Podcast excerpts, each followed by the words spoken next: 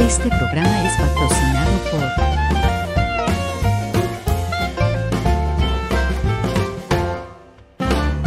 Bueno, Cristeía, este, me da mucho gusto que hayas aceptado estar con nosotros de nuevo. Y de bióloga a veterinaria, me gustaría preguntarte, ¿cuál es tu punto de vista acerca de las especies invasoras?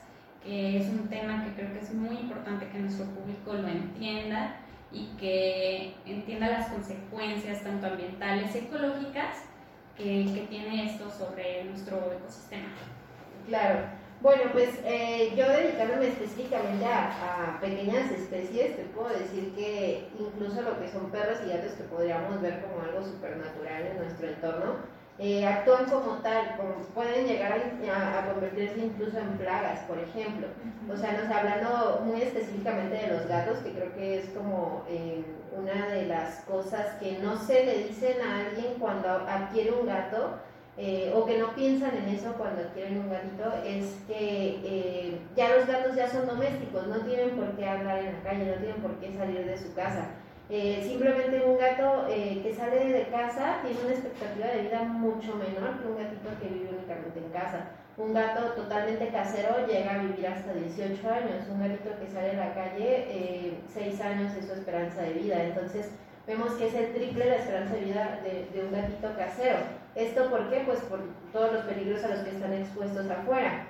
Y más allá de estar expuestos, hay que ver que son nocivos para otro tipo de fauna. O sea, un, un, gatito que está en un departamento pero sale todos los días va a terminar cazando este, eh, desde reptil, reptiles pequeñitos, aves, etcétera, y pues no es la idea, ¿no? Ya a lo mejor en algún tiempo pues sí eran libres, pero ya en el momento en el que estamos ya es un animal totalmente doméstico, entonces no tiene por qué andar por ahí. Sí, sí, digo, yo recuerdo muy bien, este, en Australia acabaron con mucha, mucha fauna este, de allá, nativa de allá, porque allá no hay depredadores y el gato es un depredador. Sí.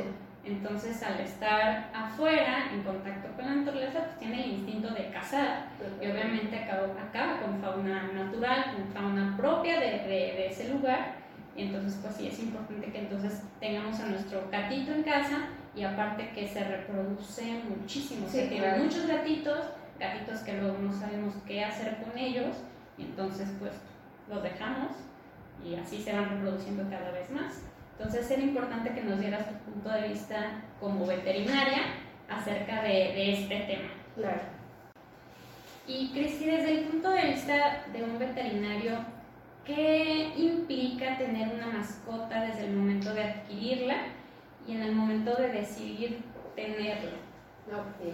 Pues eh, en el momento en el que alguien decide tener una mascota o incluso antes de decidirlo, cuando empieza a contemplar la idea, pues creo que tiene que estar consciente, y es algo que muchas veces falla, de que es un compromiso eh, para a lo mejor 10, 15 o 20 años, dependiendo de, de, la especie que adquieras y de la calidad de vida que vaya a tener, de, incluso del tamaño, por ejemplo, hablando de perritos.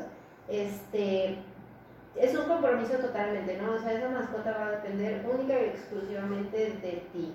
Eh, el compromiso incluye visitas al veterinario durante todos esos años, vacunas, desparasitaciones, alimento. Entonces creo que espacio, creo que todo eso es lo que tiene que contemplar eh, alguien cuando, cuando quiere adquirir una mascota, ¿no? Sea, hablando por ejemplo de espacio, que el último punto, es como, a mí me molesta muchísimo las publicaciones a veces en Facebook de, ay, pues regalo a mi mascota porque me voy a cambiar de casa. O sea, no, no es un mueble, no regalas, Claro. no, no es como que vas a cambiar de sillón porque no cabe en la otra casa, ¿no? Entonces, ¿qué tienes que hacer? Pues buscar una forma, no es algo que puedes simplemente deshacerte de eso. Yo estoy consciente que hay veces que pues, hay, no sé, razones de fuerza mayor que a lo mejor este, no, no se puede lidiar con eso, pero creo que casi siempre hay forma de, de ver la manera, ¿no? Sí, creo que es importante que desde que se adquiere cualquier mascota, cualquier especie de la que estemos hablando, saber que esa especie pues no se va a quedar chiquita, este, va a crecer, van a requerir espacio, cuidados, tiempo y que no podemos de, ay, ya la liberé y ya, este, y pensar que esa mascota va a poder sobrevivir afuera en la naturaleza, no, porque está acostumbrado a estar en casa, Claro. este, a que lo alimentes, a que lo cuides. Entonces hay que estar muy conscientes que desde que adquiere uno una mascota, desde un principio hasta que el animalito parte. Sí, claro, sí, sí. Bueno, Cristian, pues muchas gracias por haber este, estado con nosotros y por último hacer hincapié en no abandonar a nuestras mascotas, ya que el impacto que va a tener sobre el ambiente en el que lo hagamos, por ejemplo, las tortugas que ahorita, pues antes eran muy económicas y ahora cuestan cada día más, esto es por el impacto que ha tenido, porque cuando ya no podemos mantenerlas, crecen y se nos hace imposible tenerlas, pues agarra uno muy fácil y los juntamos al río porque creemos que va a estar bien y está bien, pero la realidad eh, es otra, o sea, ya no, ya no es nada más dejar al animalito, sino que impacta en nuestro ambiente. Sí, Entonces- claro. Sí, o sea, es, es un impacto para, para el animal como tal, el que están abandonando, como para el, el entorno que lo va a rodear, ¿no? O sea, eh, lo que comentábamos ahorita de las tortugas, este, pasa también con, con aves, por ejemplo, y ¿qué va a pasar con ese pajarito que toda su vida estuvo en cautiverio y entonces lo sueltan porque, pues, no sé, ya no cabe la jaula, ya se ve fea, etcétera? Para empezar, pues no va a durar mucho, ¿no? ¿Por qué? Porque nunca ha estado en la naturaleza, no sabe cómo sobrevivir y eh, en consecuencia también va a afectar lo que es el entorno, ¿no? Ahora, si hablamos de otro tipo de, de animales, no sé, pueden haber víboras, tarántulas, que muchas veces la gente adquiere como mascotas sin saber exactamente eh, a lo que se están enfrentando y luego dicen, ay, no, bueno, ya no lo puedo tener, lo voy a abandonar aquí. Pueden actuar como depredadores también, ¿no? Exacto. Y, y, pues actuar de forma negativa en, en el ecosistema. Pues muchas gracias, Cristi, por haber estado aquí, por dar este buen consejo hacia todos nuestro, nuestro público y hacia toda la gente para que tengan mayor conocimiento al adquirir a su mascota. Y pues muchas gracias. No, pues gracias a ustedes por invitarme. Hola Diana, gracias por estar con nosotros eh, en otro video. El tema de hoy que vamos a tocar será el de eh, especies invasoras. Eh, primero que nada, pues, ¿qué es una especie invasora? Este, bueno, pues una especie invasora es aquella especie que es eh, nativa de otro sitio, nativa significa que habita en otro ecosistema y por alguna cuestión, ya sea accidental o deliberada, eh, se traslada a un ecosistema distinto. Entonces, este nuevo ecosistema no está preparado y no, no está este, listo pues, para esta especie, ¿no? Entonces puede llegar a provocar muchos problemas, se le llama especies invasoras exóticas, exótica porque pues no es de ahí. Eh, ¿Es un fenómeno que siempre ha existido o es reciente? Pues mm, yo creo que sí, a fin de cuentas el mundo es cambiante, o sea, a lo mejor una semilla se la llevó el viento, a lo mejor este, se abrió el paso en un río y esta especie se fue para allá. Digo, se puede dar de forma natural, eh, pero se empezó a acentuar un poco más como problema por la, el movimiento del, del ser humano, ¿no? la globalización, eh, la comunicación y transporte marítimo y terrestre fueron lo que, lo que desencadenaron ya que fuera un gran problema las especies invasoras.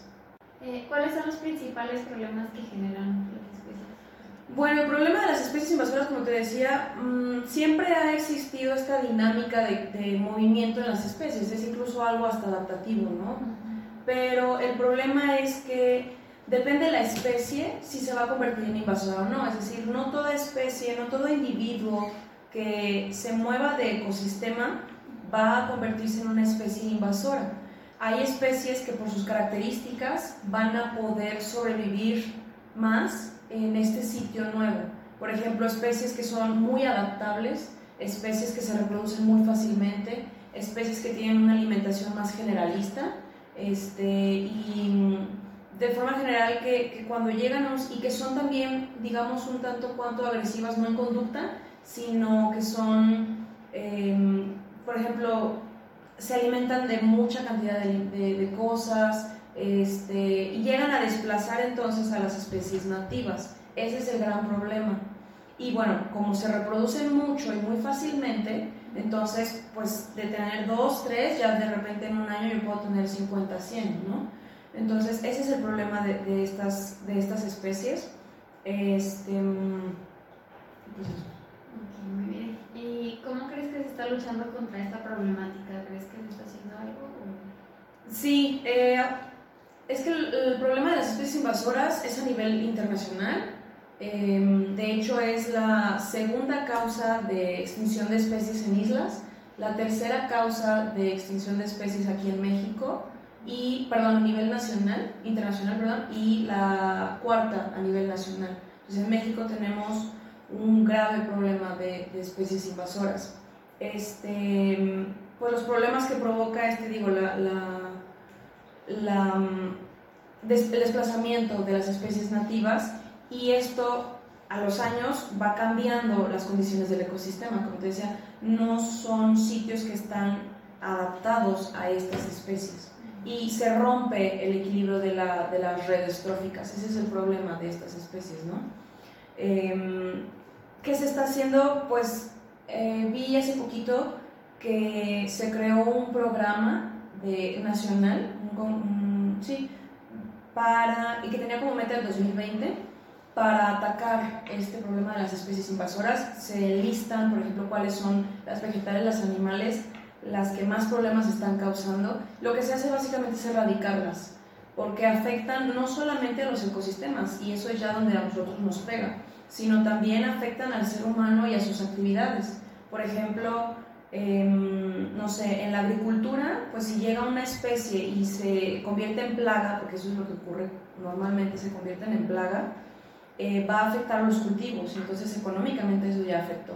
Puede afectar incluso la infraestructura, por ejemplo, plantas que sean este, trepadoras, etcétera, pues las paredes, los- el concreto, etcétera, lo puede afectar. La pesca también hay muchos peces que se vuelven invasores porque es más fácil para ellos trasladarse, ¿no? Es a fin de cuentas corrientes de agua, cuerpos de agua, pues todos, muchas corrientes de agua están conectadas. Se rompen las, las barreras naturales. Entonces, eh, es básicamente erradicarlas o buscarles alguna utilidad. Es decir, por ejemplo, lo que pasó en Cancún hace unos pocos años del, sarga- del sargazo, eh, esa es una especie invasora que por también cambio climático, ¡fum! O sea, pues afloró, ¿no? Entonces se hicieron, por ejemplo, que bolsitas de sargazo, que no sé qué de sargazo, eh, botán, no sé qué tantas cosas hicieron, pues, pero se busca este, que podamos aprovechar lo que estas especies nos dan para que no sea tampoco un desperdicio, ¿no? Y que, que además ayude en la, en la economía de, pues de, de ese sitio. Pero más que nada es eso, es erradicarlas. Bueno, cuéntame, este, ¿qué acciones hacemos que promueven esto? La llegada de especies invasoras. Este, híjole, pues puede ser muy variado, desde las mascotas que liberamos, de decir, ay, ya creció, ya no puedo cuidarlo, y pum, lo dices, ay, que sea libre. O sea, las aves, por ejemplo, es muy común eso de que, chin, se me salió, ¿no? Se, se fue volando. Este, en los peces, de que pues lo tiras al mar, no es libre. Ese tipo de cosas eh, es muy delicado hacerlo y es incorrecto hacerlo porque son especies que no están adaptadas. O sea, por ejemplo, yo puedo tener un pez, pero ese pez no es del sitio donde yo vivo. Es una especie que fue extraída de otro lugar y eso también es una causa de extinción de especies, la extracción. Este, entonces, si yo lo libero ahí, de nuevo, el ecosistema no está adaptado para esta especie. Puede morir, pero puede convertirse en una especie invasora. Entonces, no hay que liberar a nuestras mascotas a, sitios naturales, ¿no? Por más bonito, romántico que suene la idea, este, pues no. ¡Ya nos exhibiste! ¿Qué acciones hacemos para favorecer este problema? Este, pues puede ser muchas cosas, desde tener mascotas hasta, por ejemplo, y bueno, liberarlas, hasta, por ejemplo, el típico, ¿no? De que, bueno, no sé, mi mamá por lo menos es muy dada de que, ay, una plantita, déjame llevar un codito. O, este, ay, mira, arena, hay que llevarnos poquita arena. Ahí pueden irse muchísimos microorganismos este, que pueden convertirse en un problema. Incluso también algo más que causa las especies invasoras puede ser enfermedades porque pueden ellas traer enfermedades y llevarlas a un nuevo sitio y ¡fum! ahí se esparce, ¿no? Entonces, en la cuestión de las mascotas, sí es muy importante que tengamos en cuenta que si vamos a adquirir una mascota, primero que nada lo vamos a cuidar y segundo es para lo que dure su vida. Es, pues mm, hay que ser responsables de, de, este, de esta cuestión porque sí es un error y es lo que está provocando que liberemos a nuestras mascotas, desde porque ya no lo podemos tener, porque ya creció, ya no, ya no cabe, porque ya no me gustó, o por decir, ah, lo voy a liberar, es, un, es una acción a lo mejor muy noble, pero errónea, lamentablemente. No podemos liberar a vida silvestre especies, primero, que no saben sobrevivir en estos hábitats, y segundo, que no son del hábitat. ¿no? Incluso, por ejemplo, sembrar semillas, bueno, de que vas con la manzana y avientas la semillita de la manzana, avientas lo que te sobró, eso puede provocar problemas, puede provocar una especie invasora. o sea, pensemos que las plantas también son seres vivos, ¿no? Entonces, podemos llegar a tener problemas de ese tipo. Eh, y van a, digo, dices, ay, bueno, pero voy a tener un árbol de manzanas. Pues sí, pero ese árbol le va a, le va a robar sombra, nutrientes, espacio a especies de plantas que son de este lugar. ¿Qué tal que sea muy exitosa? Pues ya tenemos un problema. Igual las aves, no decir, ay, vuela y se libre pero ese pajarito toda la vida ha comido de un platito y ha tomado agua de un platito y, está cuidado. No va a saber nada de, de, cómo sobrevivir en el ambiente. Entonces, eso es una de las causas eh, más, más eh, importantes, la liberación de mascotas al medio. Este, y la otra es, como te digo, por ejemplo, llevar a, a cosas o animalitos de un lugar a otro porque te gustó, ¿no? Es muy común también de que hay un grillito, mira un grillito, me lo voy a llevar. Y, entre, y si no se mueve el grillito en el camino de por sí, te lo vas a llevar y algo puede pasar. Puedes llegar a provocar ese problema. Obviamente es, es accidental, ¿no? ¿no? No lo estás haciendo con la intención de, pero a fin de cuentas lo estás provocando y ni siquiera lo sabes. Y bueno, otra, otra cuestión con respecto a lo, a lo eh, accidental, también pues por ejemplo, y son casos muy comunes, eh, por ejemplo, no sé, en, barcos, en aviones, en todo este tipo de lugares que se pueden de repente infiltrar animalitos este, o seres vivos en sí, incluso llevar semillas de otros lugares sin querer, tal vez, puede provocar también estos problemas. A fin de cuentas estás cambiando de su lugar y eso pues ya es lo que provoca que haya especies invasoras. ¿Y cómo podemos evitar esto? ¿Qué hacer antes de, de pensar mm, eso? Pues mira, yo creo que con las mascotas, tan fácil como es ir a una veterinaria y decir, oye, de verdad ya no, ya no, por cualquier cuestión, aunque sea egoísta, es mejor llegar y decir, oye, ¿sabes que tengo este problema? ¿Qué hago? Pedir siempre la consulta a una persona que sepa al respecto, que solamente tomar la acción de, de liberar, ¿no?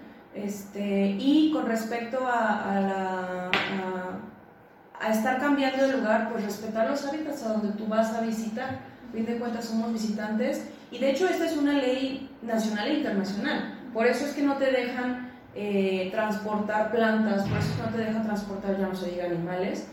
A, veces hasta las piñitas es como déjalo ahí, ¿no? Es, es, ya como algo que estamos más acostumbrados. Y mucha gente se enoja y se, se berrincha y todo de que es que no va a pasar nada. Bueno, es que qué tal que sí pase.